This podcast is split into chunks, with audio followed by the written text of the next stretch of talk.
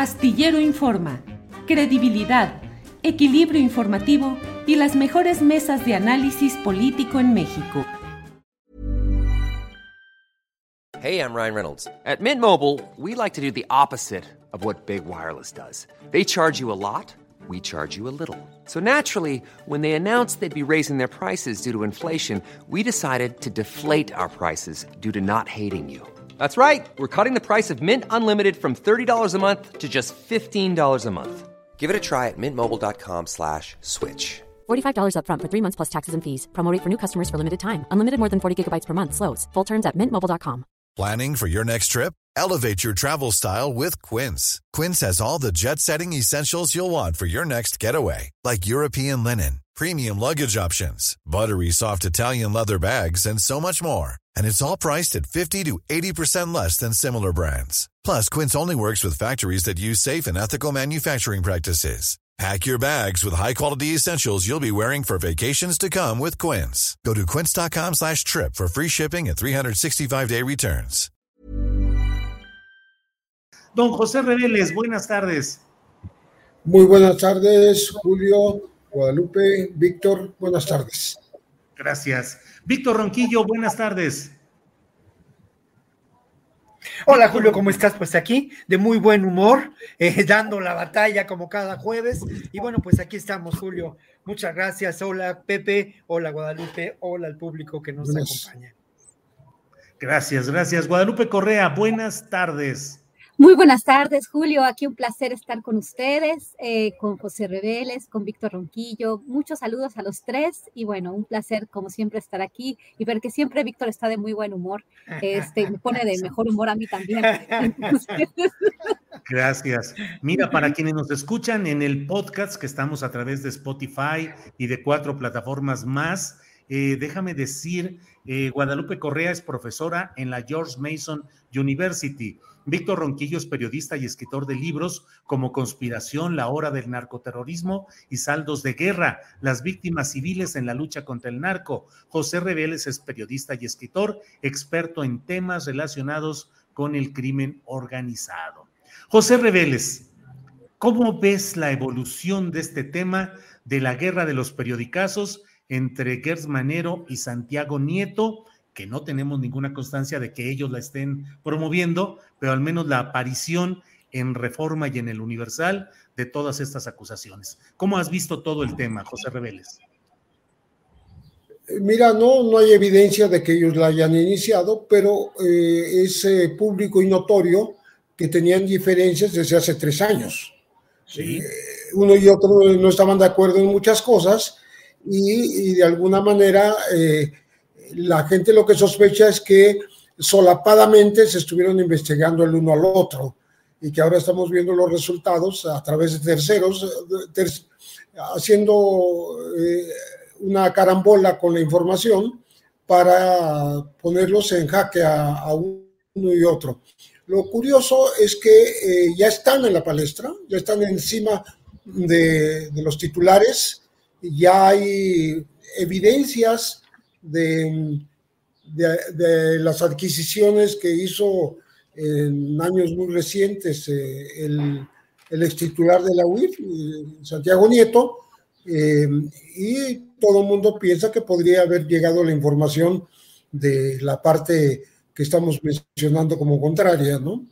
Y, de, y por otra parte, es mucho, muy detallado toda la cuestión de las inversiones las entradas y salidas de dinero, eh, el aparente lavado de dinero, eh, la transferencia de cantidades muy importantes de millones de dólares a, familiares, a Mercedes Gers por parte del fiscal, eh, que se le junta el tema familiar, en el que también se ha visto envuelto, ¿no?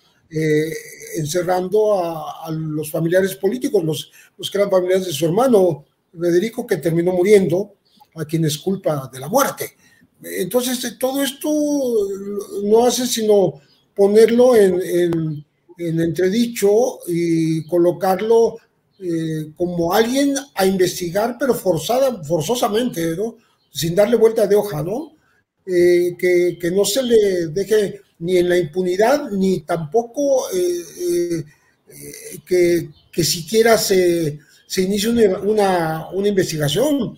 Me parece que aquí está faltando un poco que el Congreso presione para que las cosas ocurran así, porque siendo una fiscalía autónoma, como se dice, pues eh, a lo mejor eh, eh, el, Ejecutivo no toma la, iniciativa, pues ahí está el Congreso. Entonces, creo que ya no es posible no investigar a ninguno de los dos, por razones muy diferentes, por montos muy diferentes de dinero, por motivos también diversos en cuanto a, a, estos movimientos de dinero, mientras Santiago Nieto dice que lo que aumentó no fue su capital, sino sus deudas, pero pues, bastante, bastante fuertes, son 40 millones de pesos. Y en el caso de Manero, pues estamos hablando de millones, pero de dólares, de muchísimo dinero. Y yo creo que la opinión pública, la sociedad, tiene eh, el derecho y, tiene eh, la necesidad de saber qué es lo que está pasando en estas altas esferas y que no se le oculte nada absolutamente. Gracias, José Reveles. Eh, Guadalupe, Guadalupe Correa Cabrera, y de pronto aparecen en el escenario mediático, político, eh, Manero y Santiago Nieto, que son responsables de los temas más delicados del combate a la corrupción. Y en semanas anteriores también salió de escena el eh, consejero jurídico Julio Scherer, a quienes ahora algunas denuncias y señalamientos hablan también de negocios e incluso de que podría haberse dado una investigación sobre enriquecimiento o negocios que hubiera ahí. Pero lo que me, lo que te quiero preguntar, Guadalupe, es pues tres personajes muy significativos de la llamada cuarta transformación, de pronto se ven metidos en este torbellino de filtraciones, de murmuraciones, de acusaciones a medias. ¿Qué lectura le das a este momento en el cual estos tres personajes están en ese batidillo, Guadalupe? Sí, bueno, Julio, eh, creo que es un tema muy relevante precisamente porque estos tres personajes han ocupado eh, posiciones clave en la procuración de justicia en el país y el combate a la corrupción. Eh, creo que para uno poder ser intocable y poder tener un papel eh, digno y un papel eh, eficiente, efectivo en este tipo de medios, debe ser uno completamente este, acercado a los principios, completamente honesto y estar fuera de todo tipo de, de cuestiones que te vinculen al tráfico de influencias, al lavado de dinero, al enriquecimiento ilícito. Definitivamente creo que se tiene que hacer una investigación porque estas acusaciones eh, y este tipo de señalamientos a estos tres personajes clave son demasiado fuertes. El presidente lo dijo, él dice que son personas íntimas, eh, eh, perdón, íntegras, honestas. Él aparentemente pone las manos al fuego por el fiscal, o eso es lo que hemos visto. Han salido eh, dos personas, pero el fiscal continúa en su posición. A pesar de los señalamientos, yo creo que se tiene que hacer una investigación muy consistente, porque, bueno, obviamente en política también hay un ajetreo muy importante y bueno, siempre hay rumores, son demasiados y son, eh, no solamente podríamos decir rumores. En el caso quizás de, del señor Sheriff, eh, pues eh, aquí, aquí no tenemos mucho, mucha eh, evidencia clara, ¿verdad? Pero bueno, sí señalamientos muy delicados. En el caso de Santiago Nieto y en el caso del fiscal Gertz, hay algunas e, evidencias y acciones muy complejas que los ponen a ellos en una situación pues muy delicada. ¿Por qué? Porque Santiago Nieto sale de la unidad de inteligencia financiera porque lo que sí sabemos, lo único que podemos comprobar que en esa boda hubo muchos recursos que quizás eran de él, eh, y era una boda muy suntuosa y de ahí surgieron toda una serie de comentarios que terminaron con, eh, con, su, con su renuncia, ¿no? Y desde la presidencia de la República se vio perfectamente el descontento. Una persona que, eh, que había sido pues muy favorecida, ¿verdad? Por los medios de comunicación, por la opinión pública, que eh, quizás inclusive se dijo que alguien le había puesto un cuatro.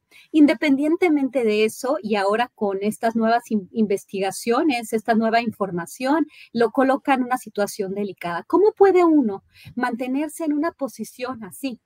Eh, con pues estos gastos tan, tan complicados, ¿no? Yo creo que se habría que investigar y, y esto pues, pues pone muy a discusión el, el, pues el, el, verdadero combate a la corrupción. Y no quiero decir que porque hay manzanas podridas todo el árbol está podrido, pero sí en estas posiciones tan claves yo creo que el presidente debe tener mucho cuidado. Por el otro lado, y esto ya lo hemos hablado en bastantes ocasiones, el papel del fiscal Gertz deja muchísimo que desear no solamente con relación a estos supuestos, este supuesto lavado de dinero eh, millonario y que bueno, estas, estas eh, como, lo, como lo presentó Pepe Rebeles, pues esta, este tipo de, esta cantidad ya está este, presentada en, en, en, en millones de dólares y esto es muy delicado.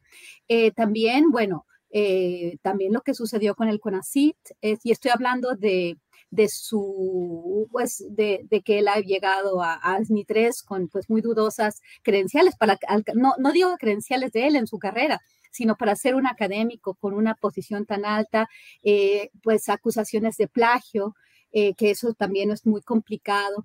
Y bueno, eh, también su, el papel que ha tenido la Fiscalía General de la República.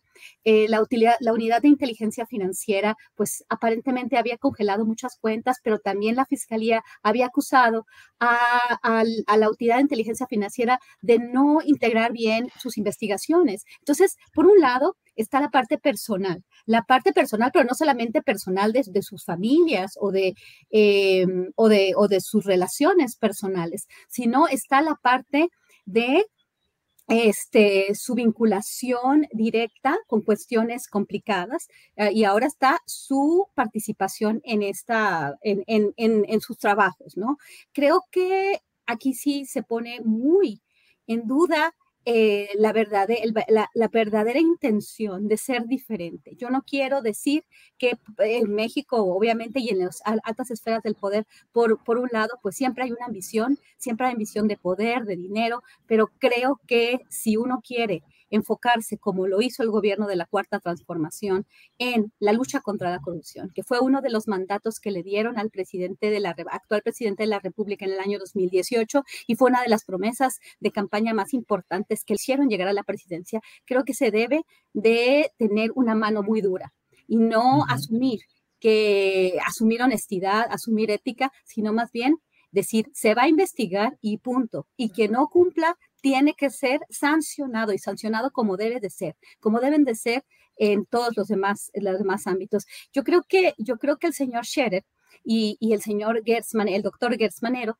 deben de, eh, de responder. Es, me, me, provoca mucha, mucha, mucha duda, mucho cuestionamiento todas estas, eh, estos, estos rumores que, que, pueden ser de alguna forma verificados, ¿verdad? Y que ya hay, hay indicios muy fuertes de que, de, que esto, de que esto es real. Vamos, vamos empezando a hacer una verdadera investigación y bueno, uh -huh. no creo que el papel de la Fiscalía ni el papel de la Unidad de Inteligencia Financiera hayan, hayan eh, de, desencadenado en, en, en, en, decisiones importantes eh, para combatir la corrupción, el lavado de dinero, la, el tráfico de influencias. El gobernador de Tamaulipas sigue, sigue, sigue libre. Este, el caso de, del exdirector de Petróleos Mexicanos sigue incierto. Eh, tenemos muchos problemas que creo que, uh -huh. que habría que tomar las cartas en el asunto que no se han tomado. Gracias, Guadalupe. Víctor Ronquillo, ¿qué opinas de esta guerra de periodicazos, de lo que implican las presuntas investigaciones mutuas que se habrían hecho eh, eh, Alejandro Gers y Santiago Nieto Castillo? ¿Y qué tanto eso implica respecto a la lucha contra la corrupción? Víctor, por favor. Bueno, lo primero que hay que decir, Julio, es que sin duda se tiene que investigar hasta las últimas consecuencias. Esto es una frase hecha, pero no hay duda que así tiene que ser. como lo decías antes de entrar al aire en tu comentario previo a esta mesa, Julio, no importa de dónde provenga esta información, ¿eh? no importa que sea parte de esta guerra sorda entre estos dos funcionarios que se eh, tiene tres años por lo menos de estarse dando. Eh, y, seguramente esto, además la investigación que pudo, que pudo llevarse a cabo, me parece que se hizo fuera de los, al margen de la ley, ¿no? Al margen incluso de procesos administrativos administrativos y de protocolos en los que tendría que haberse realizado, pero también con la infraestructura de que dispusieron o que dispone uno de estos personajes confrontados, ¿no? Entonces creo que hay que llevar la investigación a las últimas consecuencias y creo que a nosotros los medios nos eh, debe interesar o a quienes estamos trabajando en los medios el seguir adelante con esta exigencia y obviamente eh, eh, el, el conjunto de la sociedad debe exigir esta investigación. Por otro lado, y en otro tono, pues no hay duda de que esta historia de realismo trágico, pues es una historia donde todos los personajes involucrados hasta el momento son francamente mm, nefastos, perversos, oscuros y terribles, porque uno se pregunta de dónde provinieron los recursos para comprar 179 autos. Si esta información y esta investigación es fehaciente, es fidedigna, y lo mismo ocurre con los millones de dólares que mi maestro Pepe Reveles, eh, de los cuales hablaba,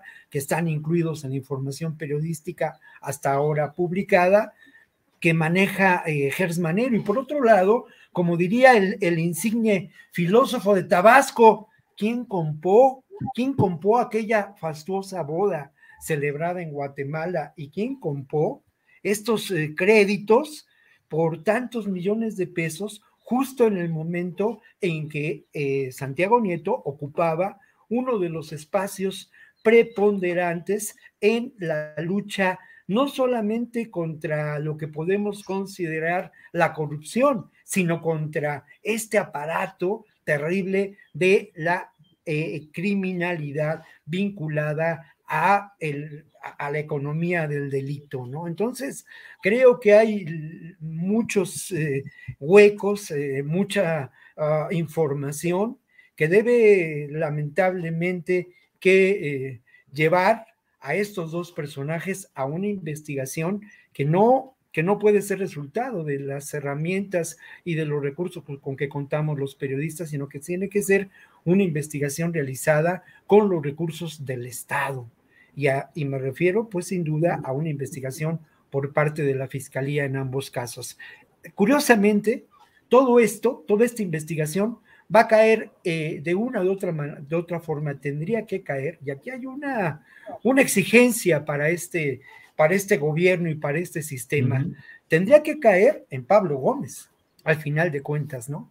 Esa es la unidad de, inteligencia financiera de la Secretaría de Hacienda, que además claramente desde el nombramiento de Pablo Gómez eh, y en voz de Pablo Gómez tiene una función política, ¿no? Entonces, creo que aquí hay dos asuntos que, que tienen que ser tratados por este espacio. Y luego ya lo último, lo último que, que diría, pues mira, al final de cuentas resulta muy, muy coincidente que en estos dos medios, el mismo día, se publican estas dos informaciones, ¿no? Claro. En, esta, en este asunto claramente de deslegitimar, en este asunto también de la vieja de competencia de la llamada exclusiva y con ejercicios periodísticos, permíteme decirlo, que, que distan mucho. Y, bueno, a lo mejor me equivoco, ¿no? Y a lo mejor estoy siendo prejuicioso con los colegas, pero, pero no veo yo eh, eh, eh, el trabajo de investigación, el trabajo de,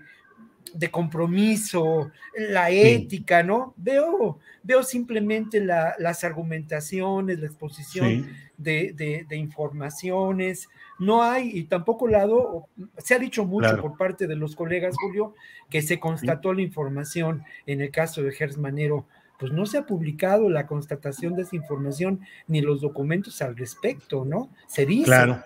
¿No? Claro. Bien, Víctor Ronquillo, muchas gracias. José Reveles, otro de los temas eh, interesantes de estos días es que pues Estados Unidos ya ha enviado los primeros migrantes eh, para que se queden, para que estén en México, conforme a este peculiar acuerdo entre Estados Unidos y México, mientras Naciones Unidas ha pedido al propio Estados Unidos que ya termine de manera definitiva con este programa Quédate en México. ¿Cómo ves el tema? ¿Qué aristas le ves a todo este asunto, José Reveles? Me parece que es tan escandaloso el tema que el solo envío de dos indocumentados, al, eh, según este programa de Quédate en México, arma todo este, toda esta expectativa porque mm, las cifras precedentes de, esta, de este envío son muy fuertes, ¿no? Estamos hablando de 608 mil indocumentados durante 2021 que mandó Estados Unidos a México, mexicanos, porque si sumamos los cubanos, los venezolanos, los eh, centroamericanos, etcétera, estamos llegando al millón setecientos mil, que es una barbaridad estamos eh, eh, multiplicando las deportaciones y no necesariamente dentro del Quédate en México, pero sí forman parte de un panorama en el que un, un, programa o una, o una forma de, de, expulsión o de deportación no puede ser diferente de la otra, no puede ser ajena, quiero decir, a la otra, y por tanto mm, eh, México aceptó, dijo que temporalmente, que por seis meses para eh, no dejar en, la, eh, en, el total este, abandono a estos migrantes que son rechazados en Estados Unidos, pero lo recibe México y promete ayudarlos mm, de manera humanitaria, para lo cual es curioso, está pidiendo ayuda, está, está diciendo que deben incrementarse eh, las cantidades destinadas a albergues, las cantidades eh, destinadas a, a, la manutención de, de, estos, de estas personas, eh, pues yo digo en desgracia, en desgracia temporal por lo menos, porque no se les está dando una respuesta positiva en Estados Unidos. Aquí hay que recordar que el programa estaba funcionando con Trump bastante de manera muy activa.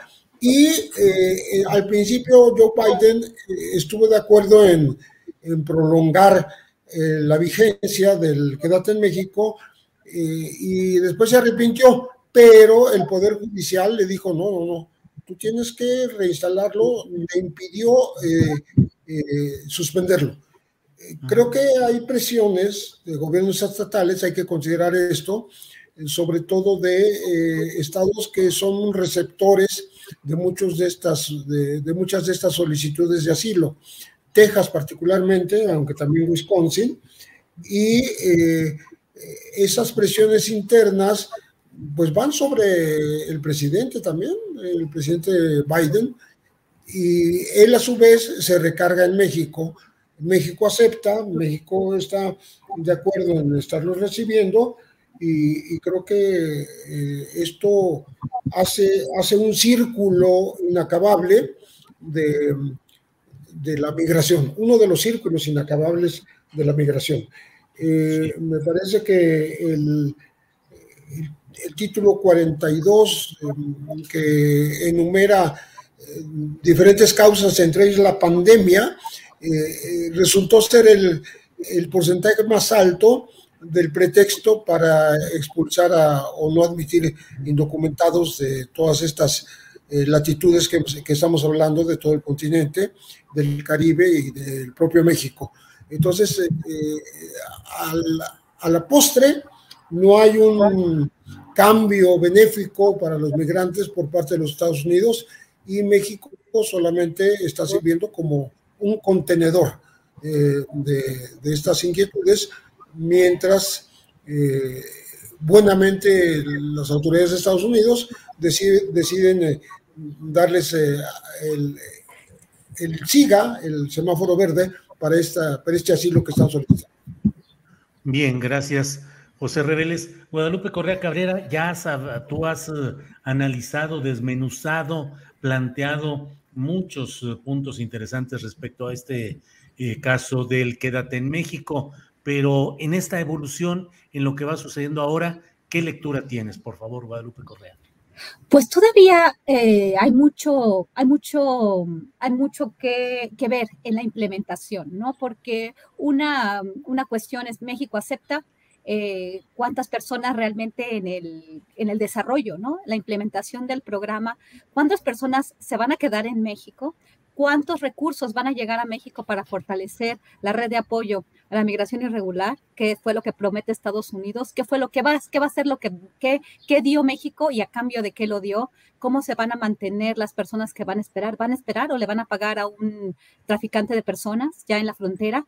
Eh, este tipo de, de, políticas son políticas doble cara, como ya lo hemos, ya lo hemos dicho, ¿no? Eh, realmente es una, un tipo, una especie, se podría entender como una especie de selección de personal. Título 42, eh, de alguna forma, eh, tiene unas excepciones. Y fue interesante porque yo fui a, Tijuana eh, esta, dos, dos, veces antes en, en, este año.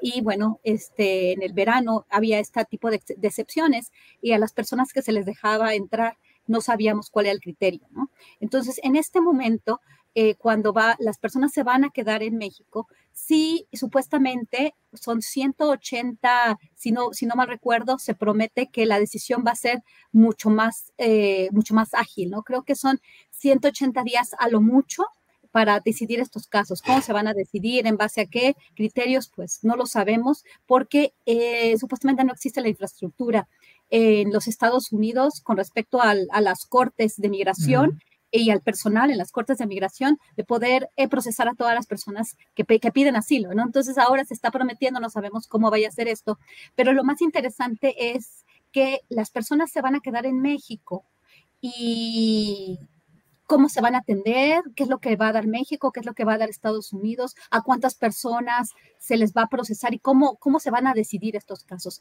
Hoy por hoy tenemos muy poco conocimiento y definitivamente eh, vamos a seguir viendo que los migrantes irregulares, los migrantes indocumentados van a seguir llegando a Estados Unidos. Esto es una cuestión que ha, que ha sucedido pues a lo largo de todos estos años, inclusive con las restricciones migratorias, pero obviamente la imposibilidad de los migrantes que están trabajando en Estados Unidos, que tienen eh, trabajo, porque existen trabajos. Y como ya lo dije en una última columna que escribí sobre la migración, la caravana del Build Back Better, eh, este programa de transformar mejor eh, de los Estados Unidos, que va a requerir mucha mano de obra y que supuestamente se está planteando eh, la regularización, obviamente tipo DACA, no una regularización hacia la ciudadanía, sino solamente mientras yo creo que se van a hacer estas obras de infraestructura, cambiar la matriz energética y bueno, este, se les va a permitir estar ahí como un tipo DACA, una extensión de DACA o DAPA, que son programas solamente de acción diferida, ¿no?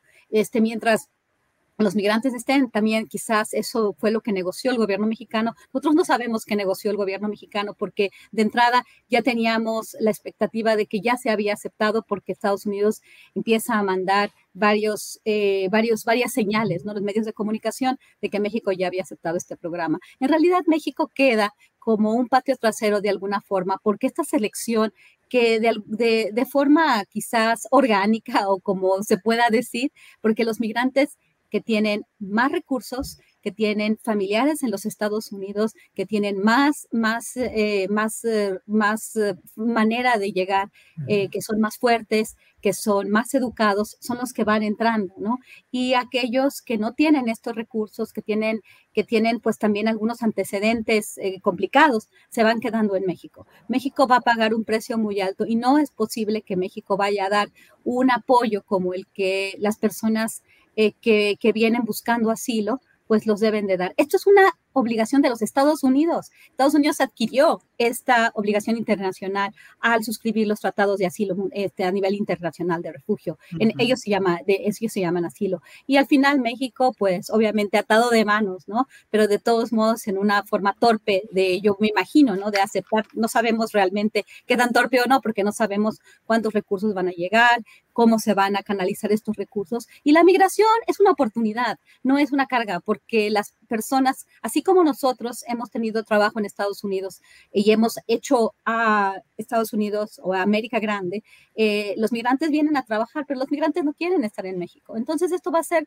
simplemente pues una, una recirculación de esta, de esta hipocresía, ¿no? Los migrantes van a trabajar en Estados Unidos invisibles, irregulares y van a ser deportados. Eh, y pues, por ejemplo, nuestros países o los países de origen van a ser los que siempre van a pagar, van a eh, la, vejez la van a pasar como, como ha pasado en México, ¿no? En los mejores años de su vida los dan los migrantes, eh, ICE los deporta cuando ya no sirven a la economía y pues quien carga con los gastos, ¿no? El quédate en México es simplemente un reforzamiento de estos patrones de selección de personal, así lo veo yo y vamos a ver. Todavía hay mucha indefinición porque sabemos que opera, pero no sabemos cómo va a operar y cómo se les va a facilitar una estancia segura y una estancia eh, digna, ¿no? Esto no queda claro.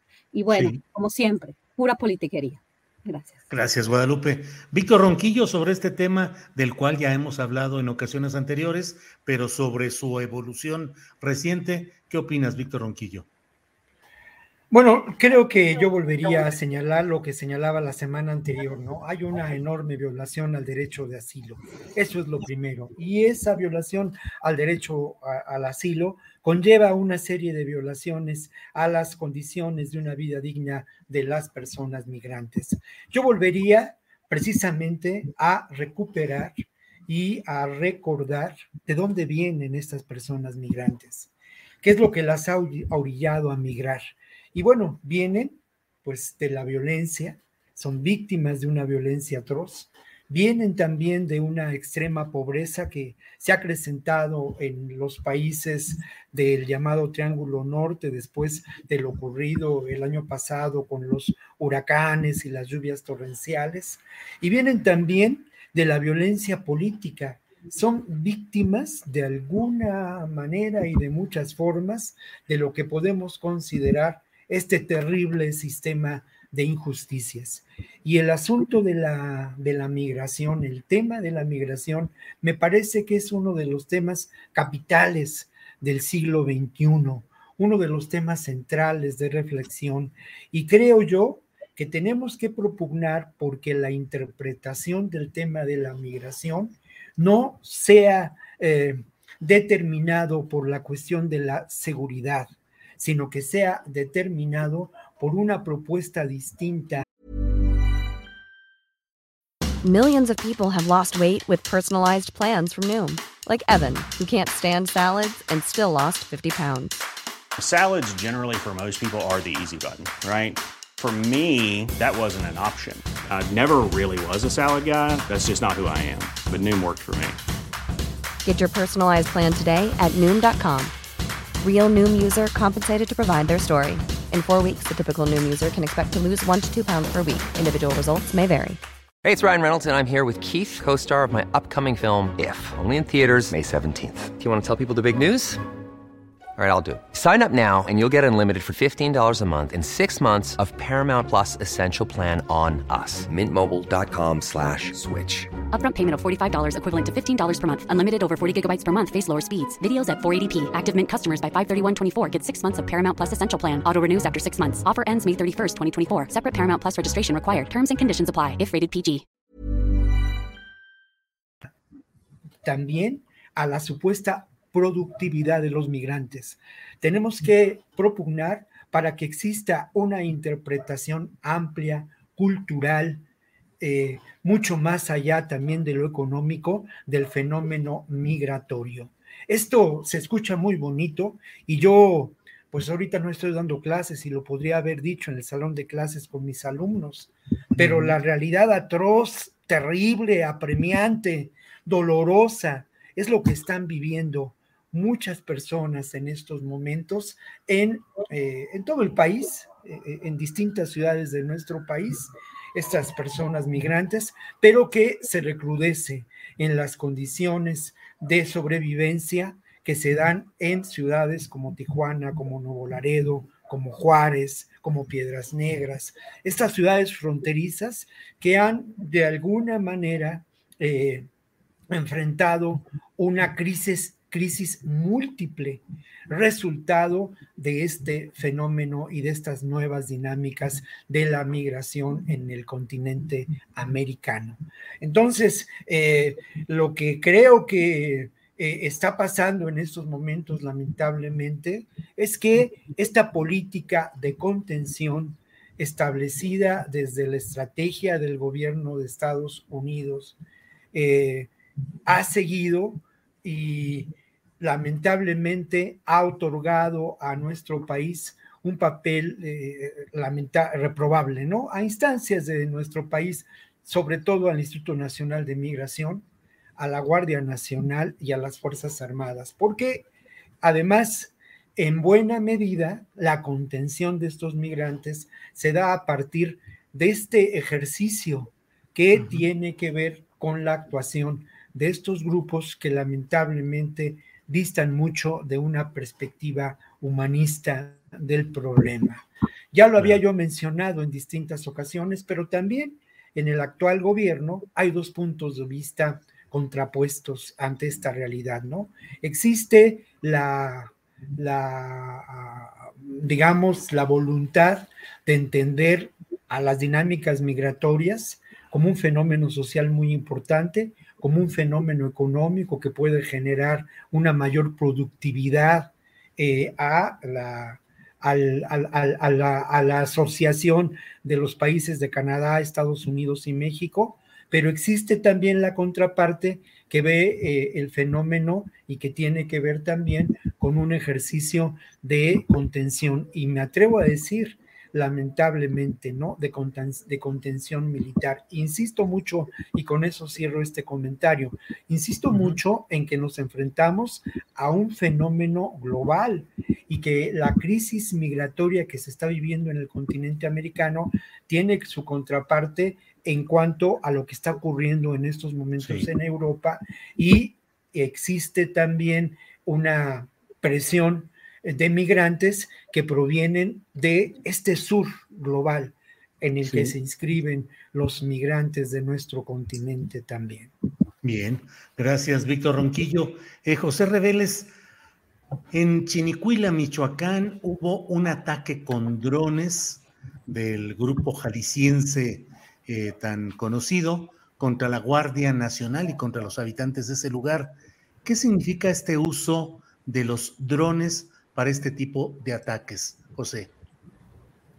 Eh, para empezar, eh, te diré que Quinicuila, este, yo no lo había escuchado, este poblado, eso no quiere decir que no sea importante, pero no es de los más importantes, eh, y, de alguna manera son nuestros orientadores geográficos, los del cártel Jalisco Nueva Generación, porque están atacando exactamente estas comunidades con densidades de población no tan, no tan concentrada y eh, como ensayando, a mí me parece que es como un ensayo de cosas más grandes que tienen en mente. ¿Por qué? Eh, porque estos drones que se dice que cargan incluso no solo proyectiles, sino hasta C4, que es un explosivo muy potente, eh, estarían siendo usados contra las casas, contra la población. No hubo víctimas aparentemente, eh, pero también contra la Guardia Nacional. Eh, estamos hablando que van, en escalada ascendente, van tratando de afinar los, los objetivos y para de esa manera demostrar su poderío. El poderío económico ya sabemos que lo tienen eh, es lo que le permite ese poder económico tener ese poderío bélico, eh, esa tecnología que están utilizando y que eh, en este momento tal vez no sea muy dañina en sus, en sus resultados inmediatos, pero sí apunta a irse perfeccionando y a ir convirtiéndose en una amenaza mayor. sobre todo en un estado como Michoacán, en donde el cartel Jalisco Nueva Generación y, sus asociados los Queenies están tratando de ingresar, porque ellos son michoacanos, están tratando de apoderarse de su propia tierra.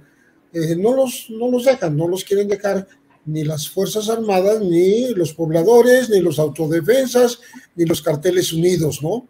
Pero eh, la, lucha, la lucha creo que se va a intensificar. Eh, esto yo lo interpreto como algo que, que, va a seguir y va a seguir en ascenso, cada vez más peligroso. No, es lo mismo esta especie de caricatura de, monstruos, los famosos tanques blindados que ellos exhiben por las calles y que no pasa nada porque nadie los frena, o a lo mejor no hay manera de frenar esos aparatotes que fabrican para, para impresionar a la gente, eh, y eh, tampoco uh, son atacables muy fácilmente cuando están usando drones, porque no están mm. dando un, un frente, no le están eh, apareciendo en la, en la, coyuntura bélica, sino lo hacen un poco a distancia. Creo que el Michoacán eh, está convirtiéndose en un laboratorio de ensayo de este nuevo tipo de, de, ataques, ¿no? de este nuevo tipo de intentos de sometimiento de la población, porque al final es esto, someter a las comunidades, someter a las poblaciones para eh, despejar, vamos a decirlo de esa manera, las rutas del tráfico de drogas y de otros tráficos que, que tienen estos grupos criminales. No se limitan solamente a, a, los, los, eh, a, las sustancias ilícitas, sino que tienen eh, tráficos de personas, tienen explotación de menores, tienen extorsiones, tienen eh, cobros de piso, etcétera, etcétera, y, van, van cercando, digamos, a las ciudades más grandes, atacando desde las comunidades. Es, es una acción bastante bien concertada, me parece a mí, porque no es así nada más casual que aparezcan en este lugar. Yo creo que, que, van apareciendo porque es una invasión lenta, pero que ellos en su cabeza la tienen como muy segura y como una forma también de distraer a las Fuerzas Armadas con este tipo de ataques para poder eh, obligarlos a desocupar las cabeceras municipales, por ejemplo, de Cualcomán, de, de Tepalcatepec, de Aguililla, ¿no? de otros lugares. Entonces, sí es peligroso, no, no hay que echarle un saco roto, me parece que no es un episodio aislado, creo que es un, un proyecto que tienen eh, los delincuentes, particularmente el cártel Jalisco Nueva Generación, que ya vimos que tiene sus extensiones, su brazo internacional, pero también tiene su brazo comunitario. Bien, gracias José. En Guadalupe, ¿en qué etapa estamos subiendo, se está subiendo la capacidad bélica? Este tipo de drones pueden resultar pues eh, eh, altamente peligrosos como se está advirtiendo desde ahora. Eh, ¿En qué etapa y qué puede significar este uso de estos aparatos, Guadalupe Correa Cabrera? Mira, Julio, yo tengo una, una visión o un análisis un poco distinta eh, pues durante los años que he estudiado este tipo de grupos, particularmente los Zetas, pues ha cambiado mi, mi forma de ver este, este, tipo de acciones, ¿no? Y afortunadamente también la oportunidad que tengo de estar en Washington y de leer todos los reportes de los think tanks, de pues estas grandes, eh, digamos, estas, eh, estos grupos, ¿no? Que hacen análisis sobre la situación en México, en América Latina, en todas las partes del mundo. Me llama mucho la atención que este, la utilización de drones, eh, pues fue, siempre ha sido como, como planteada, ¿verdad?, por algunos think tanks muy importantes en Estados Unidos. Recuerdo que a principios de la pandemia, ya desde antes, obviamente, ¿no? El CSIS, eh, en particular, por ejemplo, eh, Brookings, el grupo, la, el grupo, la, digamos, la, el think tank Brookings Institution, Brookings, eh, hace pues siempre muy, muy fuertes críticas, ¿no? Muy este, muy temerarias en el sentido de que, de que pareciera ser que México no tiene un control sobre el territorio, que realmente tenemos un problema grande de seguridad. Pero es interesante cómo esta perspectiva estadounidense ve esta utilización de la tecnología, de los drones, de la tecnología como esta, que yo de alguna forma, eh, pues entré a estudiar cuando estudié a los Zetas, ¿no? Estas, estas grandes comunicaciones que tenían eh, por antenas, eh, nuevo equipo, los monstruos. Realmente, en mi propia experiencia, me doy cuenta y analizando la parte pues, social, antropológica del fenómeno, las personas que forman parte de estos grupos y, y en los aparatos para, para avanzar las estrategias considerando que estos grupos pues son en realidad empresas, ¿no? Que se dedican a diferentes actividades, pero ¿quiénes las forman, no? Y, me llama la atención este desfase que encuentro entre los miembros de estas organizaciones, los supuestos objetivos de estas organizaciones y la utilización de este equipo militar ¿De dónde vienen? Em, ¿Qué es el cartel Jalisco Nueva Generación? Creo que esta pregunta la he planteado en otras ocasiones, ¿no? ¿Quién es el líder o los líderes de esta organización? ¿Por qué se han extendido a tantas partes? ¿Y por qué de repente surgen exactamente también como Pepe Rebeles? A mí me llama la atención, eh, pues tengo familia en Michoacán, conozco bastante bien el estado, eh, pero de repente surgen este tipo de eventos, ¿no? Con drones. Esto ya me parece como una, este, se, cumplieron todas las predicciones de estos analistas que ni siquiera conocen bien nuestra sociedad, ¿no? Que han estado aquí, pero que no conocen bien y que escriben estos reportes como si realmente México estuviera, eh, los territorios mexicanos estuvieran eh, controlados por estas grandes corporaciones que tienen ah, el, el, equipamiento más, más sofisticado, ¿no? Y que por eso pues debe de continuar esta militarización, pero me parece, me llama la atención también dentro del contexto del nuevo entendimiento bicentenario, donde no hay mucho cambio en realidad, si nosotros lo analizamos, he estado analizando eh, las, los documentos, lo que se dijo, y, realmente no hay tanto, tanto cambio como, como, como los medios lo manejaron. Eso, ese final de la iniciativa de Mérida no me queda muy claro. No me queda muy claro si, si vamos a hacer un, cambio, un, cambio, de raíz, ¿no? Es eh, la, la existencia de grupos paramilitares que siempre también en esta mesa eh, repetimos mucho a veces este, ciertos análisis, ¿no? Pero es que realmente están pasando cosas que nos, que nos permiten eh, volver a hacer ese análisis y repetir estos fenómenos que estamos observando.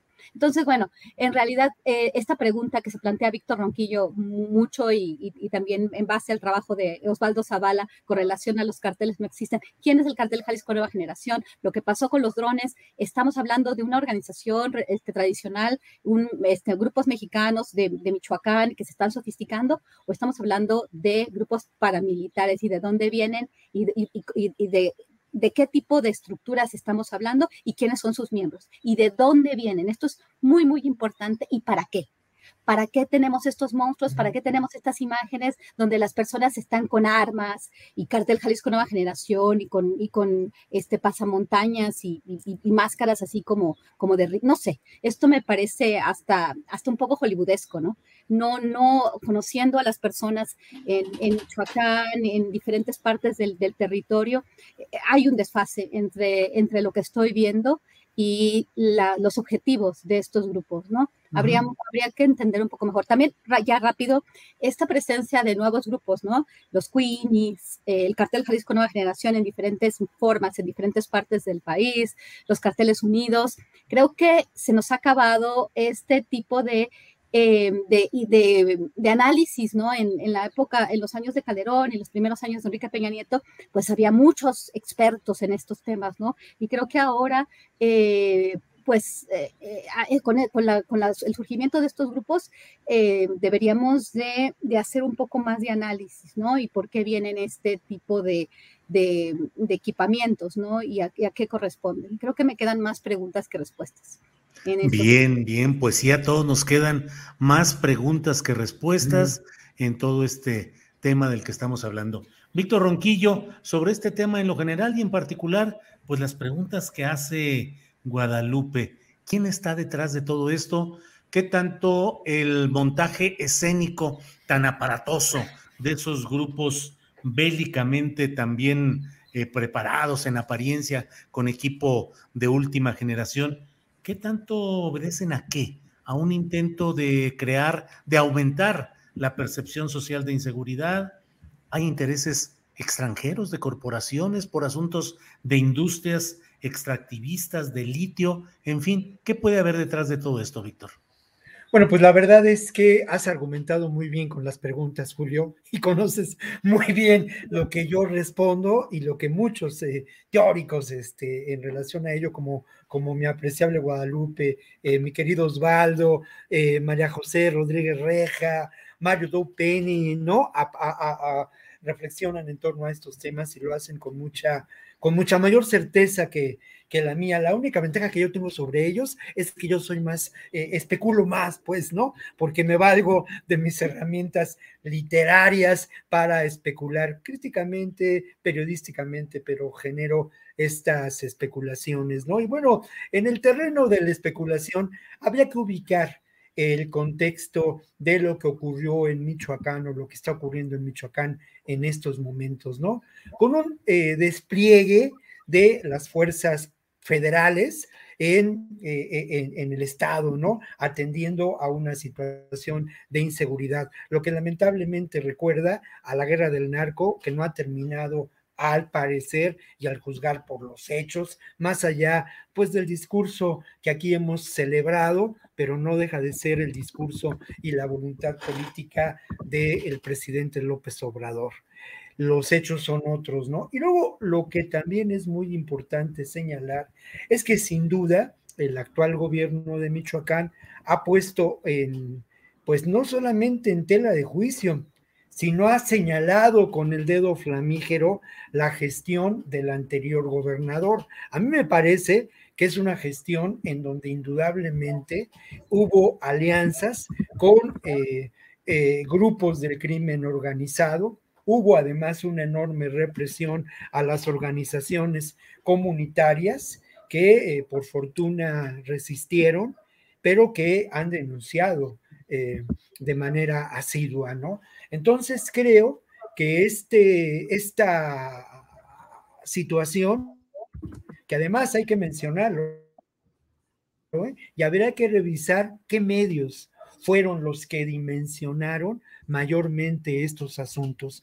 ¿Qué medios fueron aquellos que, pues, y qué personajes en Twitter, en todo esto, hablaban de esta situación?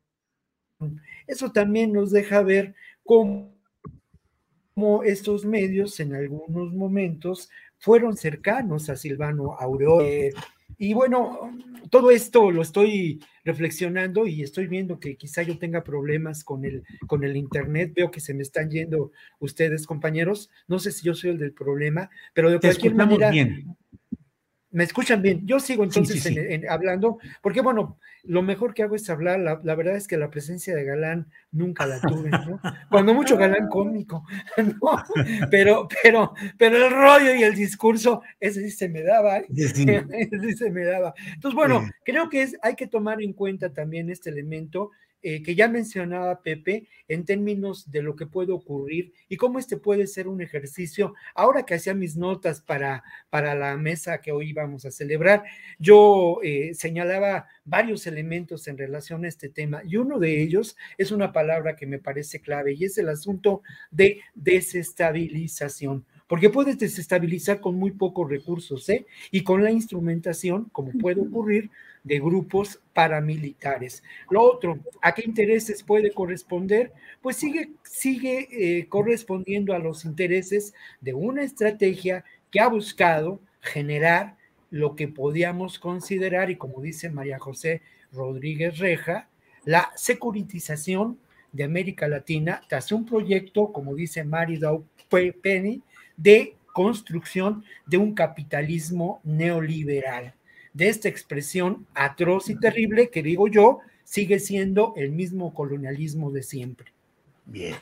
Gracias, Víctor. Son las dos de la tarde con 53 minutos. Terminando esta mesa, habrá una entrevista con Sol Ángel para mm, pues hablar sobre el programa del palo de la piñata que van a que va a ser hoy a las 8 de la noche en este mismo canal. Les invitamos a que acompañen a Sol Ángel en este programa El Palo de la Piñata. Sol Ángel no es funcionaria pública, ni es, uh, ni recibe dinero público, ni tiene nada por lo cual responder ni ser metida en todo el mitote, como luego dirían, de lo que está sucediendo en acusaciones o señalamientos contra mí, pero les invito a que la vean porque es un programa muy interesante que alojamos en este mismo canal.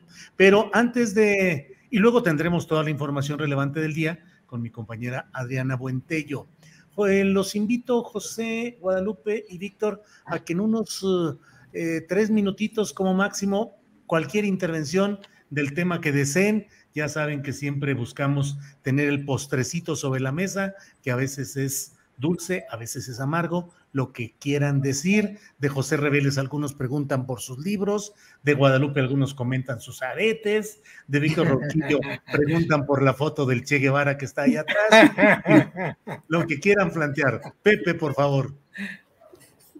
Hace unos días es algo que quisiera comentarles. Eh, conversé con un eh, corresponsal, un periodista extranjero, experto, estudioso, eh, académico también, pero que se ha dedicado hace 10, 12 años, no digo la nacionalidad incluso, porque no, no tengo ninguna autorización, eh, pero estuvimos conversando solamente de Michoacán.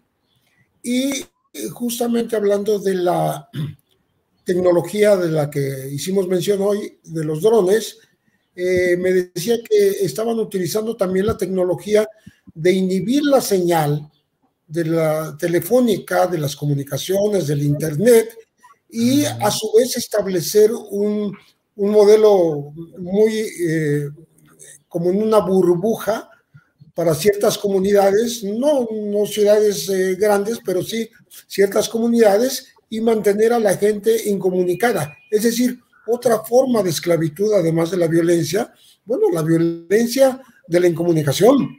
Eh, creo que es, es, relevante ver cómo esto va de la mano de este empleo de, de la tecnología de los drones. Y, es justamente en Michoacán donde está ocurriendo y es eh, una forma más de sojuzgamiento, de dominio, de amedrentamiento, eh, de hostigamiento en contra de la población. Nada más. Bien, pues eh, vaya, que es interesante lo que te comentaron, Pepe. Muchas gracias. Guadalupe, lo que quieras en este postrecito de fin de mesa que tenemos aquí, por favor. Claro que sí. Bueno, un poco pensando en el tema de los recursos naturales, en el tema del litio, en el tema de la reforma al sector eléctrico, me, me preocupa un poco, ¿no? Vemos tiempos muy, muy complicados. Eh, creo que la propuesta de reforma al sector eléctrico, o sea, una contrarreforma a la, a la reforma energética que se realizó de una forma muy, de muy, dudos, muy dudosa, ¿no? Ya, ya, lo, ya lo hemos visto por el tema también de este, del exdirector de Petróleos Mexicanos y los posibles eh, recursos que se, que se repartieron, se distribuyeron para, para esta aprobación. Eh, me, me, preocupa eh, simplemente pensando en la desestabilización, en la llegada de, de grupos paramilitares en ciertas zonas, eh, ya, hemos, ya hemos hablado mucho de eso, ¿no? Pero, pero yo creo que en este momento, eh, cuando, cuando, no, cuando no, no, suceden tantas cosas, se estamos preparando para que quizás también viene el periodo electoral eh, que, bueno, el periodo de la, de la competencia electoral, ¿no? Las campañas políticas eh, que, bueno, nos acercan al 2024. Y bueno, me preocupa un poco, ¿no? ¿Cuáles van a ser los nuevos, eh, pues los nuevos enemigos de, del país?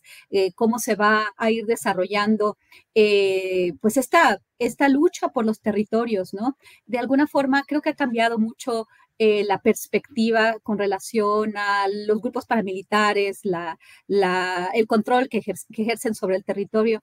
Y además también, como, lo, dije antes, la existencia de grupos nuevos, eh, los Queenie, los carteles unidos y, y, esta, y el cartel Jalisco Nueva Generación, ya no podemos estudiar el narcotráfico y la delincuencia organizada en general de la misma forma que lo hacíamos hace 15 años.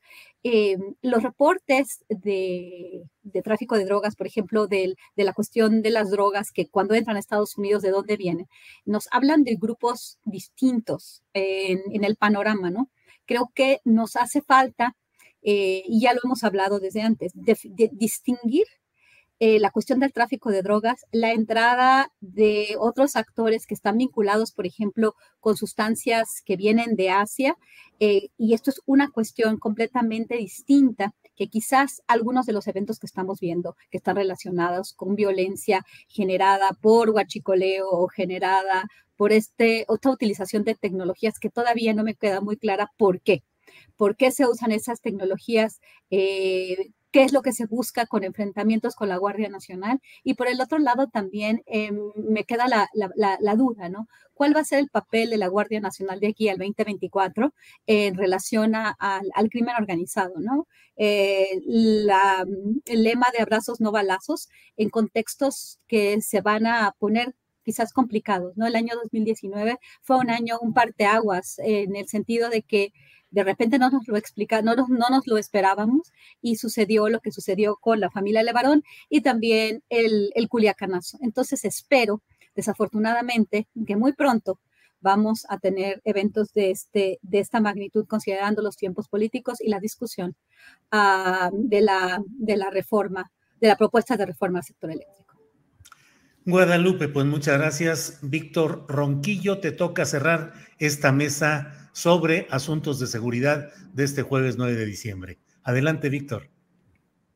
Bueno, la primera pregunta es por qué estoy de buen humor, este, ¿no? Y, y, por qué, pues siendo, dedicándome a estos temas y trabajando estos temas, pues buena parte de mi día, ¿no? De mis días, ¿por qué puedo sonreír y estar contento? Pues porque finalmente hacemos la reflexión, como decía Carlos Fuentes en una novela policíaca, no muy lograda, pero él hablaba precisamente precisamente de cómo exorcizamos nosotros, ¿no? De cómo nos toca a, los que nos ocupamos de estos temas hacer la labor de los plomeros, de destapar cloacas. Y creo que eh, tenemos un clima propicio para hacerlo en este espacio, mi querido Julio. Mi solidaridad, mi respeto intelectual, mi amistad también para contigo, para todo el equipo que conforma este, este maravilloso astillero, para esa tripulación del astillero, como decían las sudaderas que nos regalaste, hermano. Entonces eso, eso me pone de muy buen humor porque al final de cuentas asistimos, ¿no? A tiempos, a tiempos eh, convulsos, pero asistimos a tiempos convulsos y aquí por eso viene la explicación de por qué tengo aquí al Che Guevara, ¿no? Asistimos a tiempos convulsos con el voluntarismo de la revolución, carajo, así, con el voluntarismo de la revolución. Y el otro que siempre está aquí a mi lado, del lado izquierdo, además, eh, ustedes lo ven del lado derecho, pues es ni más ni menos, o al revés, ¿eh? pero es ni más ni menos que el maestro Eduardo Galeano, porque Eduardo Galeano, a mí, pues fui su alumno a distancia, ¿eh? Eh, alguna vez sí lo vi y él acaba de publicar el libro de los abrazos. Y entonces yo le dije, maestro, déjeme darle un abrazo y el tipo sin que me conociera y viendo que me le acercaba, pues no le quedó otra porque era, es como yo un poquito bajito, entonces no le quedó más que recibir el abrazo afectuoso que le di, pero Eduardo Galeano me enseñó que el lenguaje en que tenemos que expresarnos nosotros para construir esta nueva realidad, esta esperanza de un mundo distinto, es el lenguaje sentipensante, el lenguaje que viene del sentimiento y que viene también de la reflexión. Es la única posibilidad, Julio. Y aquí, aquí pues cada jueves tengo el mejor espacio para hablar en ese lenguaje sentipensante. Así que, que muchas gracias y con eso, y con eso cierro, colegas, agradeciéndoles como siempre al público que nos escucha y a ustedes. ¿eh? Muchas gracias, Víctor. Muchas gracias a los tres por esta oportunidad de hablar con profundidad, conocimiento y profesionalismo de estos temas delicados y al mismo tiempo por ser respetabilísimos y admirables seres humanos, a quienes admiro y respeto también y expreso mi solidaridad en todo. Pepe Reveles, muchas gracias por tu amabilidad, gracias por estar con nosotros esta Buenas tardes. Gracias. buenas tardes a los tres. Gracias. Gracias. Eh, Guadalupe, gracias y buenas tardes. Igualmente, Julio, a los tres, y bueno, un, un este, solidaridad para, para Sol y para, para todos, para todo el equipo de, de, de, Astillero. Muchas gracias por, por, por, permitirme formar parte de, de este equipo. Al contrario, gracias. Víctor Ronquillo, gracias y buenas tardes. Gracias, Julio. Un abrazo para todos. ¿eh? Bien, muchas gracias y nos vemos pronto. Hi, I'm Daniel, founder of Pretty Litter. Did you know cats tend to hide symptoms of sickness and pain? I learned this the hard way after losing my cat, Gingy. So I created Pretty Litter, a health monitoring litter that helps detect early signs of illness by changing colors, saving you money and potentially your cat's life. Pretty Litter is veterinarian developed, and it's the easiest way to keep tabs on your fur baby's health right at home. Go to prettylitter.com and use code ACAST for 20% off your first order and a free cat toy. Terms and conditions apply. See site for details. ¿No se merece tu familia lo mejor? Entonces, ¿por qué no los mejores huevos? Ahora, Egglands Best están disponibles en deliciosas opciones. Huevos clásicos, de gallina libre de jaula y orgánicos de Egglands, que ofrecen un sabor más delicioso y fresco de granja que le encantará a tu familia. En comparación con los huevos ordinarios, Egglands Best contiene la mejor nutrición como 6 veces más vitamina D, 10 veces más E y el doble de omega 3 y B12. Solo Egglands Best. Mejor sabor, mejor nutrición, mejores huevos. Visita egglandsbest.com para más información. Para que te enteres del próximo noticiero, suscríbete y dale follow en Apple, Spotify, Amazon Music, Google o donde sea que escuches podcast. Te invitamos a visitar nuestra página julioastillero.com.